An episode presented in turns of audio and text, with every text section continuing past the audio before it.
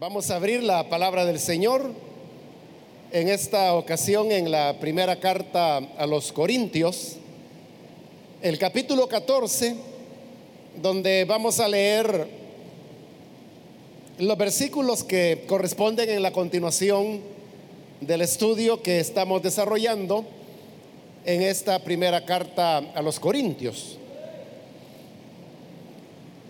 Hemos llegado ya al capítulo 14 y vamos acercándonos ya a su final. Bien, dice la palabra de Dios en Primera de Corintios capítulo 14, versículo 26 en adelante. ¿Qué concluimos, hermanos? Que cuando se reúnan cada uno puede tener un himno, una enseñanza, una revelación, un mensaje en lenguas o una interpretación. Todo esto debe hacerse para la edificación de la iglesia. Si se habla en lenguas, que hablen dos, o cuando mucho, tres cada uno por turno y que alguien interprete. Si no hay intérprete, que guarden silencio en la iglesia y cada uno hable para sí mismo y para Dios.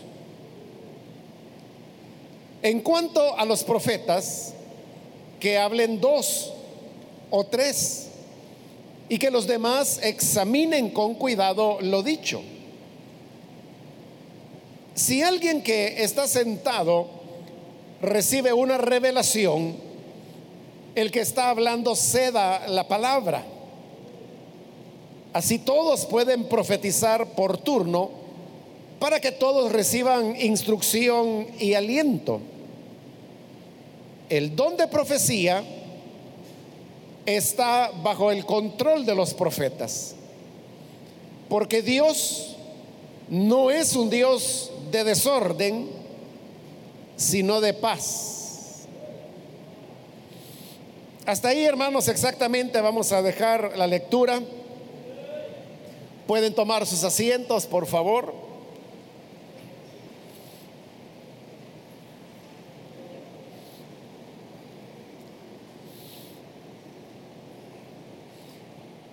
Como dije, hermanos, hace un momento estamos ya acercándonos al final de este capítulo 14, que al mismo tiempo está completando la sección de esta carta donde el tema que Pablo está tratando es el de los dones del Espíritu Santo. Es una sección que comienza en el capítulo 12, luego pasa al 13 y se va a completar con este capítulo 14. Si pudiéramos resumir, hermanos, las enseñanzas que hemos estado recibiendo en estos capítulos, yo diría que hay dos cosas importantes que Pablo ha señalado. Una de ellas es que los dones deben ser ejercitados solamente bajo la motivación del amor. Por eso es que Pablo dedicó todo el capítulo 13 para hablar y describir ese amor que debemos tener cada uno en el momento de ejercitar nuestros dones. Y luego la otra gran enseñanza es que Pablo está insistiendo, sobre todo en este capítulo 14, aunque también lo hizo en el 12, sobre el propósito de los dones. Y él dice que este propósito es el de edificar a la iglesia. Es decir, cuando se trata de los dones del Espíritu, solo debe haber un criterio o una vara para medir las cosas. Y ese criterio o vara es cuánto el ejercicio de ese don edifica a la iglesia. Y así Pablo ha llegado a decir cosas como, por ejemplo, de que el hablar en lenguas, solo, solo el don de hablar en lenguas, no tiene ningún provecho.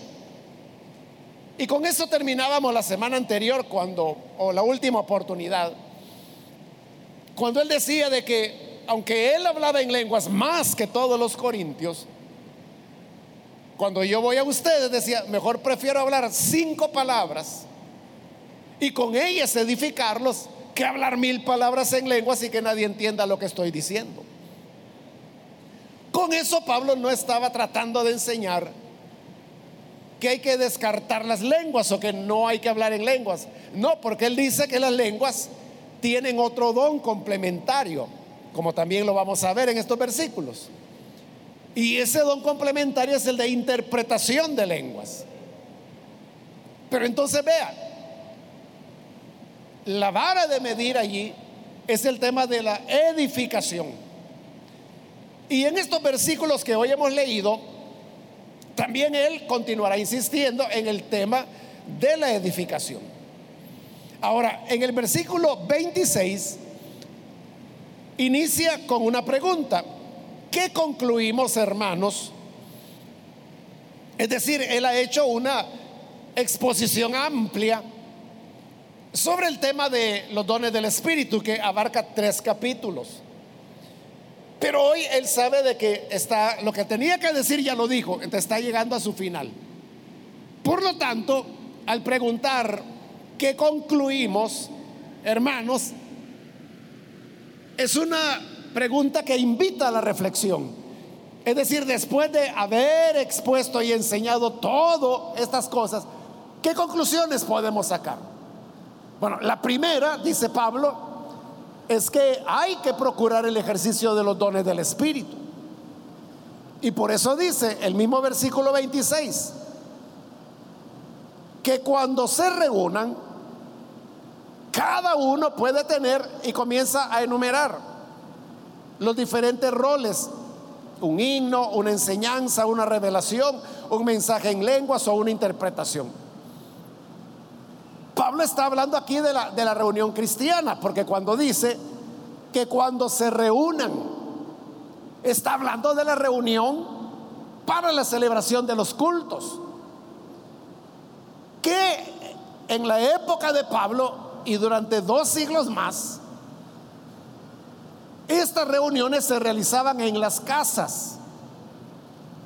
Porque esta es la época cuando los cristianos y las iglesias no tenían locales dedicados al culto, como este, por ejemplo, en el que nos encontramos ahora.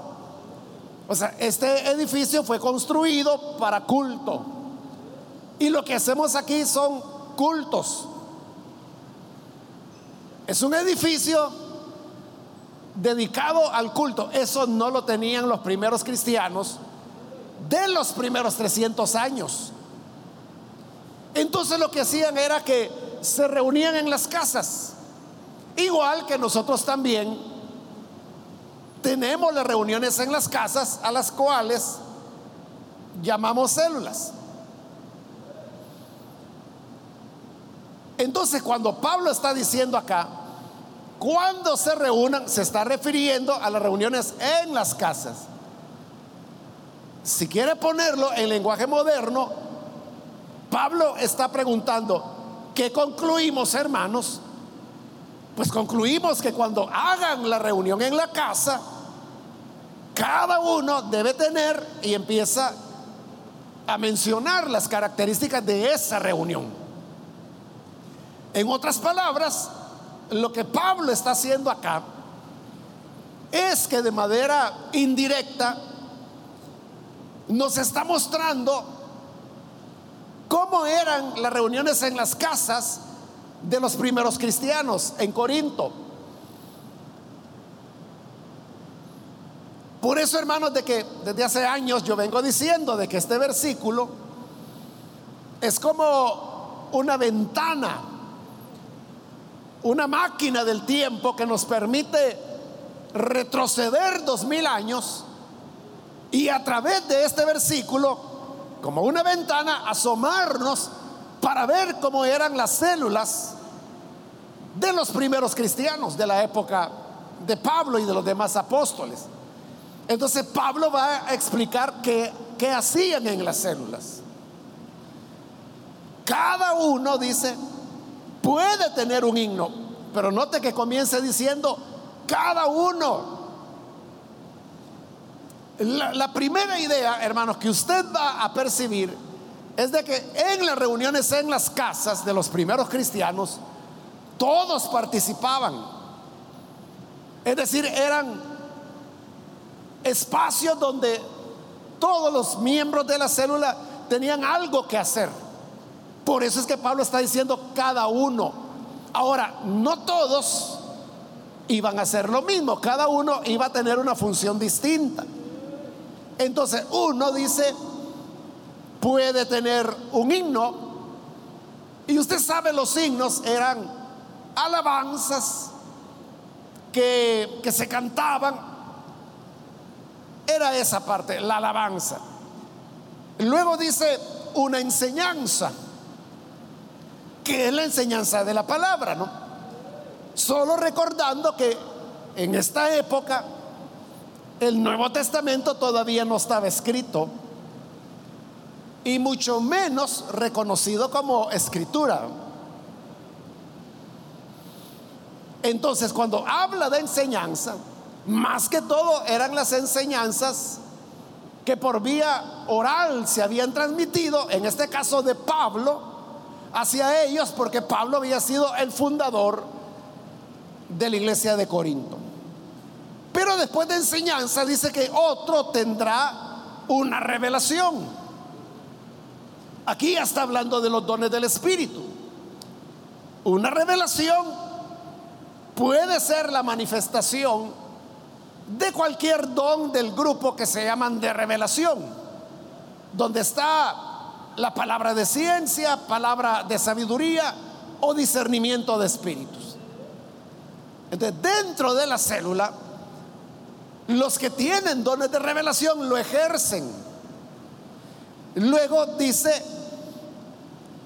un mensaje en lenguas, es lo que le decía, no es que Pablo está desechando las lenguas, sino que él dice que las lenguas tienen sentido cuando tienen interpretación. Entonces, alguna persona hablará en lenguas y luego dice, o una interpretación.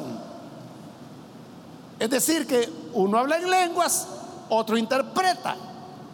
Como lo va a decir más adelante, si no hubiera intérprete, entonces no tiene sentido hablar en lenguas. Porque las lenguas no las entendemos, porque son lenguas extrañas. Ahora, ahí está, hermano, la descripción. O sea, Pablo, hermano, no está haciendo una lista detallada de todo lo que se hacía en la célula. No. Él está mencionando lo que se le viene a la mente. Porque en el fondo lo que él quiere decir es que los dones tienen que estar en las reuniones cristianas en las casas, que era como ellos se reunían, y lo mismo vale para nosotros. Los dones deben ejercitarse en la célula, deben ejercitarse también aquí en la congregación, como acabamos de escucharlo hace unos minutos. Todas estas manifestaciones eran hechas por diferentes miembros de la célula. Para eso son las células para poder desarrollar discípulos. Pero los discípulos se desarrollan cuando se les da la oportunidad de ejercer sus dones. Entonces, el que puede cantar, que cante. El que puede enseñar, que enseñe. El que tiene dones de revelación, que exprese la revelación. El que tiene lenguas, que hable las lenguas. El que tiene interpretación, que interprete cada quien en lo que el Señor le dio. Ahora, todo esto, Pablo termina el versículo diciendo, debe hacerse para la edificación de la iglesia. Y ahí está subrayando otra vez el gran tema de él. Y es que los dones son para edificación de la iglesia, yo tengo que medir las cosas sobre esa base. ¿Qué tanto este don beneficia a las personas? Por eso, como lo vimos en anteriores enseñanzas, Pablo privilegia el don de profecía. Porque es el don que mayor edificación trae a la iglesia. Pero no se desecha el hablar en lenguas porque acaba de mencionarlo. Tampoco el interpretar las lenguas, que es el complemento de las lenguas.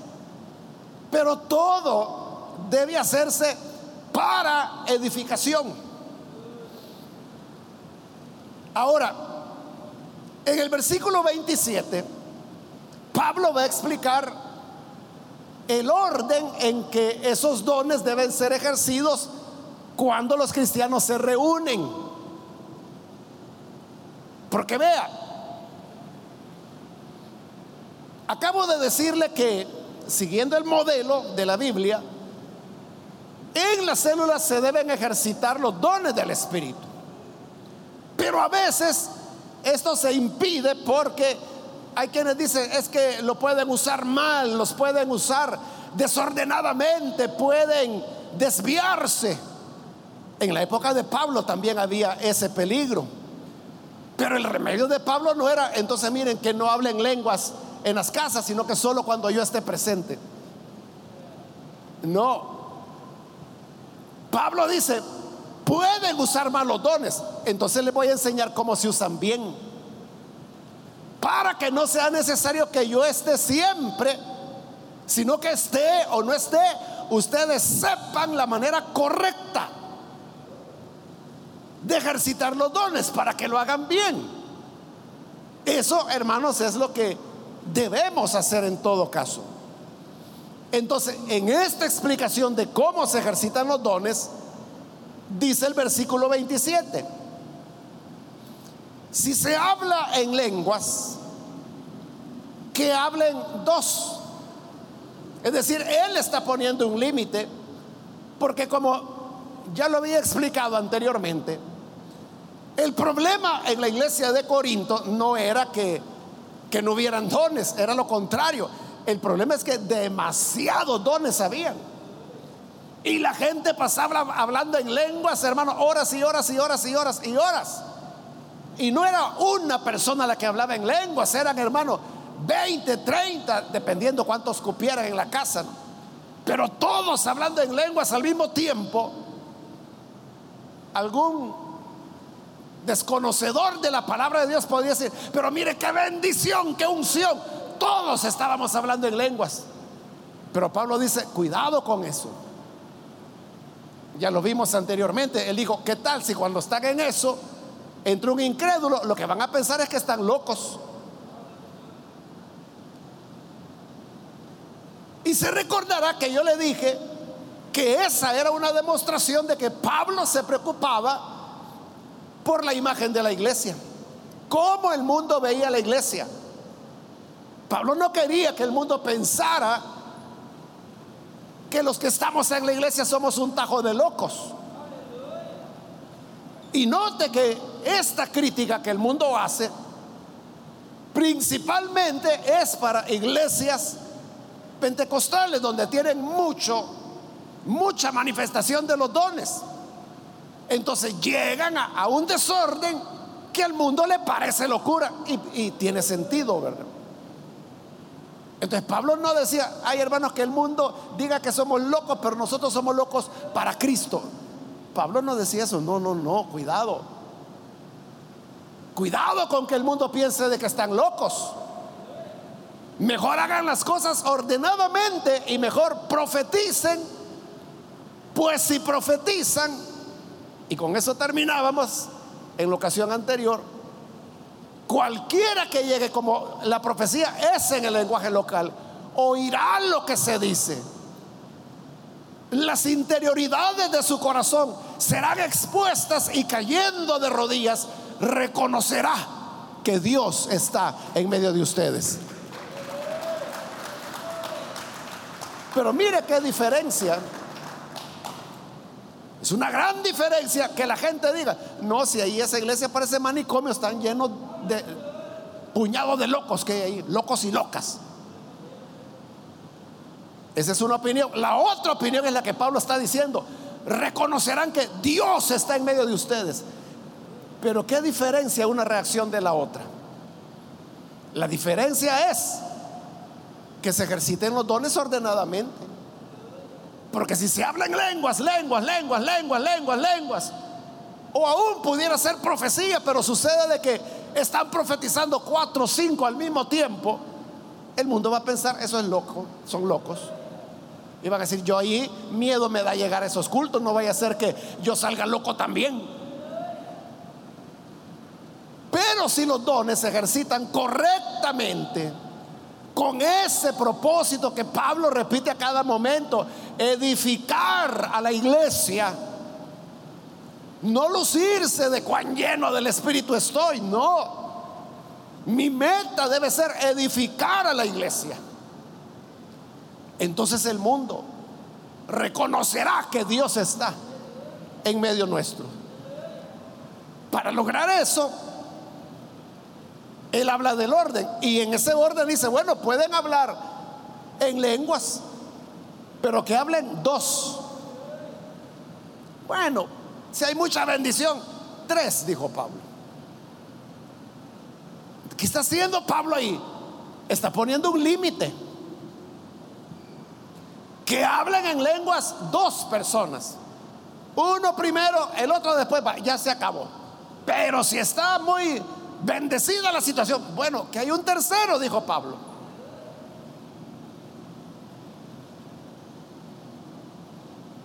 Cada uno, dice el versículo 27, por turno. Es decir, no pueden ser dos al mismo tiempo, menos tres al mismo tiempo. Por turno, primero uno, cuando termine él, va el segundo. Cuando termine el segundo, va el tercero. Y no solo un número limitado y por turno, sino que además, dice Pablo, todo eso, si hay alguien que interprete, que lo dice en la parte final del 27. Si no hay quien interprete, entonces no. Versículo 28. Si no hay intérprete, que guarde silencio en la iglesia y cada uno hable sus lenguas para sí mismo y para Dios. Es decir, está recibiendo el poder del Espíritu. La gloria de Dios está sobre ti. Bueno, pero si no hay intérprete en la iglesia, Pablo dice, no, no hables las lenguas. Háblalas para ti mismo, y Dios sabe que tú estás hablando tus lenguas, pero no está levantando la voz dentro de la iglesia. Ahí está poniendo un orden. El orden es lenguas, dos personas. Y si el fuego cayó, pues tres máximo, no más. Y por turno y con intérprete. Y si no hay intérprete, nadie habla en lenguas, ni uno. Versículo 29.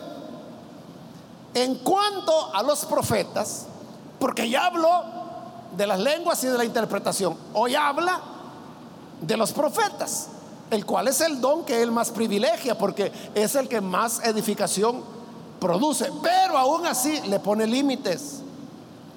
Dice el 29, en cuanto a los profetas, que hablen dos y si está, hermano, muy bendecido el culto, tres, vaya. Y que los demás examinen con cuidado lo que están diciendo esos profetas. Note que es la palabra de Dios la que nos está ordenando que debemos examinar lo que están diciendo los profetas. La reina Valera lo traduce juzguen. Los profetas hablen dos o tres y los demás juzguen. Es decir, que cuando habla de examinar, es un examinar para juzgar. ¿Para juzgar qué? Si verdaderamente esa profecía es bíblica, si está conforme al orden que Pablo está estableciendo y si de verdad está edificando a las personas. le señalo que Pablo lo que está haciendo es ordenar que se juzgue. Le digo esto porque hay algunos que dicen que son profetas o profetizas y que cuando usted le dice, mire, pero eso que usted dice que Dios le dijo, está raro porque eso no, no está conforme a la palabra. Entonces le van a decir, ¿y usted por qué está juzgando? Castigo de Dios le va a caer por estar juzgando lo que el Espíritu Santo está diciendo. ¿Cómo que castigo? Castigo me puede caer por no juzgar. Porque la palabra está diciendo aquí que vayan hablando los profetas uno por uno. Lo más tres. Y todo el demás pueblo tiene que estar examinando. Tiene que estar juzgando si lo que se dice verdaderamente es de Dios o no es de Dios. Se juzga por su contenido, por su compatibilidad con la palabra de Dios. Y también puede intervenir allí el don de discernimiento de espíritus. Entonces hay un orden. Versículo 30. Si alguien que está sentado recibe una revelación, el que está hablando ceda la palabra. Esto sucede algunas veces. Y es que hay una persona que está profetizando, porque está hablando de los profetas, ¿verdad? Hay alguien que está profetizando esto y esto, dice el Señor, y está dando el mensaje cuando de repente otro comienza a profetizar por otro lado. ¿Qué se hace en ese caso? A ver quién levanta más la voz, a ver quién achica al otro. No, no, dice Pablo, el orden es que si alguien está profetizando, pero el Señor comienza a revelarle a otra persona, el primero tiene que callar. Es decir, el que estaba hablando es el que tiene que callarse. Y permitir que el que comenzó a profetizar siga haciéndolo. ¿Entiende? Eso no puede ser, hermano. No, es que yo estaba hablando. Déjeme terminar. No, pero Yo, yo estaba hablando, así que présteme la guitarra. No. Es lo contrario, dice Pablo. Si tú estás hablando, profetizando, y luego el Señor le revela algo a otro, cae el primero. Y permita que el segundo dé la profecía. ¿Está claro eso, hermanos? Solo le menciono ahí un detalle de ese versículo. Y es que Pablo dice en el 30, si alguien que está sentado recibe una revelación. esto da la idea, hermanos, no lo dice, ¿verdad? Pero por esa mención que Pablo hace ahí, se puede pensar de que la costumbre en la iglesia primitiva era que cuando alguien hablaba en lenguas se ponía en pie. La terminaba de hablar, se sentaba. El que iba a interpretar se ponía en pie e interpretaba. El que iba a profetizar se ponía en pie y profetizaba. Porque solo entendiéndolo así, usted le haya sentido cuando dice, si alguien que está sentado, y uno diría, y no todos están sentados, no, no, el que profetizaba primero estaba de pie. Pero si a alguien que está sentado mientras el otro profetiza, recibe una revelación, el que está hablando se da la palabra y este segundo se pone en pie y expresa la revelación que el Señor le está dando en ese momento. Entonces, solo como le dije, es una observación. No estoy diciendo que lo hagamos así, lo que estoy diciendo es que así lo hacía la iglesia primitiva. Ahora, versículo 31. Así, es decir, con este orden, todos pueden profetizar por turno, pero todos, ¿quién? Esos dos o tres que él ha dicho. Bajo este orden, todos esos dos o tres pueden profetizar y vuelve a insistir por turno para que todos reciban instrucción y aliento, porque de eso se trata, de la edificación de la iglesia. Entonces, para ser edificados, tenemos que oír la profecía. Y para oírla y entenderla, uno primero, el otro después, si acaso hay un tercero, el tercero, y ahí se cerró. Hay un cuarto que comienza, no, no se le permite. Porque Pablo dijo dos, a lo sumo tres, cerrado.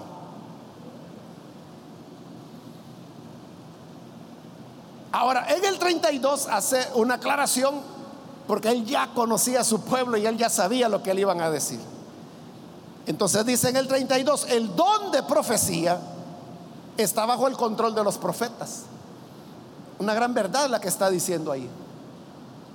El don de profecía, y realmente no solo el de profecía, todos los dones, dice Pablo, están bajo el control del que lo posee, si es profecía, del profeta. Nadie puede venir a decir, es que mire hermano, como el Espíritu me tomó, yo no sabía si iba uno, dos o tres o cuatro. El Espíritu me llenó tanto que yo hablé en lenguas y no anduve contando cuántas profecías habían ya. No, dice Pablo. Ten cuidado si esa es tu experiencia. Porque no es así como el Espíritu Santo opera. Si tú eres de los que dice, es que cuando el Espíritu me toma, yo hermano me desconecto y ya no entiendo nada. Cuidado, ese no es el Espíritu de Dios. A saber qué te pasa. Yo no lo sé, pero no es el Espíritu de Dios. ¿Por qué? Porque Pablo está diciendo, el don de profecía está bajo el control de los profetas. Tú controlas tu don. Si tú tienes el don de lenguas en un culto, el Señor puede querer usarte. Pero si tú quieres, hablas las lenguas. Si no quieres, no las hablas. El Espíritu no te va a agarrar a la fuerza. Igual para profetizar, igual para don de revelación, igual hermanos para lenguas, interpretación, para fe, para milagros, para cualquier don. Es el que tiene el don, el que controla al don, no a la inversa. nadie puede venir diciendo, es que hermano me agarró. ¿El que lo agarró? De seguro no el Espíritu de Dios, porque el Espíritu de Dios dice que está sujeto a los profetas. ¿Por qué? Dice Pablo, y ahí cierra, porque Dios no es un Dios de desorden, sino de paz. Si todos nos vamos a ir por ese caminito de que cuando el espíritu me agarra, hermano, es que a mí me agarra una tembladera que mire, ya no, ya no me controlo. Si todos nos vamos a ir por ahí, volvemos otra vez al manicomio. Que es lo que Pablo no quería. Él lo que quería es que cuando los amigos llegaran a la iglesia dijeran, verdaderamente Dios está en medio de ustedes. Y eso no lo iban a decir porque vieran un gran desorden o porque hablaran a mil hablar en lenguas. No era porque entendían el mensaje que el Espíritu estaba diciendo. Por eso es que Dios es un Dios de paz, no es un Dios de desorden. Todo dentro de la iglesia debe hacerse bajo ese lineamiento, bajo el orden que el mismo Dios a través de su espíritu, inspiró en esta carta que hoy estamos estudiando. Así que hermanos, esta es la norma. Dentro de esas normas, adelante, gócese con su don, póngalo al servicio de los demás para edificación del cuerpo de Cristo. Porque como Pablo ya lo dijo, ya lo vimos hace ratos. Él dijo que el don era para provecho, pero aclaramos que no es un provecho personal, es para aprovechar a la iglesia, que la iglesia del Señor sea edificada. Amén, hermanos, vamos a dejar hasta acá, llegamos hasta la mitad del versículo 33. En la próxima oportunidad la lectura la vamos a comenzar con la segunda parte de ese versículo 33. Y ahí le voy a explicar por qué. Vamos a cerrar nuestros ojos y vamos a orar al Señor, pero antes de hacerlo, hermanos, quiero invitar, como lo hacemos en cada culto, a las personas que todavía no han recibido al Señor Jesús como Salvador. Pero mire qué maravillosa vida la que hay al lado del Señor. En Él tenemos la manifestación de su gracia.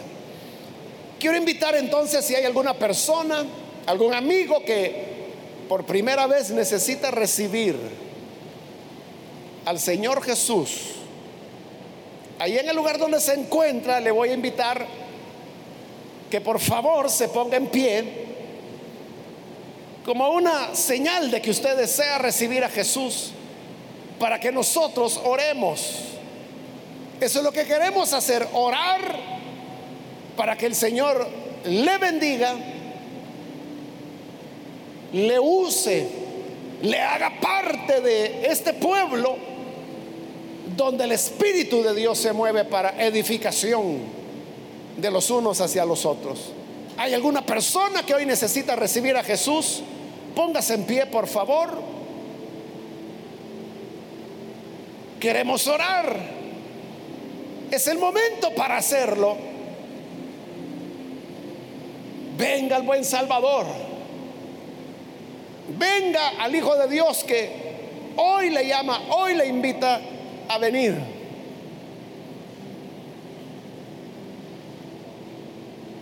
También quiero invitar si hay algún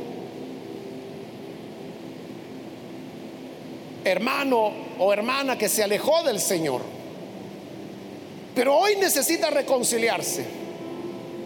También puede ponerse en pie en este momento. ¿Hay alguien que se reconcilia? Venga al buen Salvador, porque en Él siempre tenemos una nueva oportunidad. En Él siempre tenemos perdón y la invitación para retomar el camino. Muy bien, ahí atrás hay una persona, que Dios lo bendiga. Alguien más que necesita hacerlo puede ponerse en pie.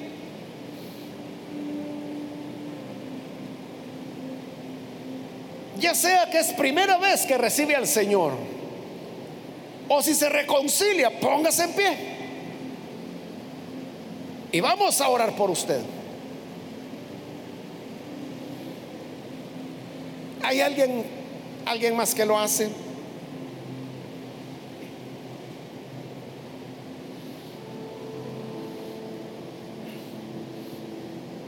A usted que nos ve por televisión, también quiero invitarle para que se una con esta persona y se una con nosotros en esta oración para recibir a Jesús como su Salvador.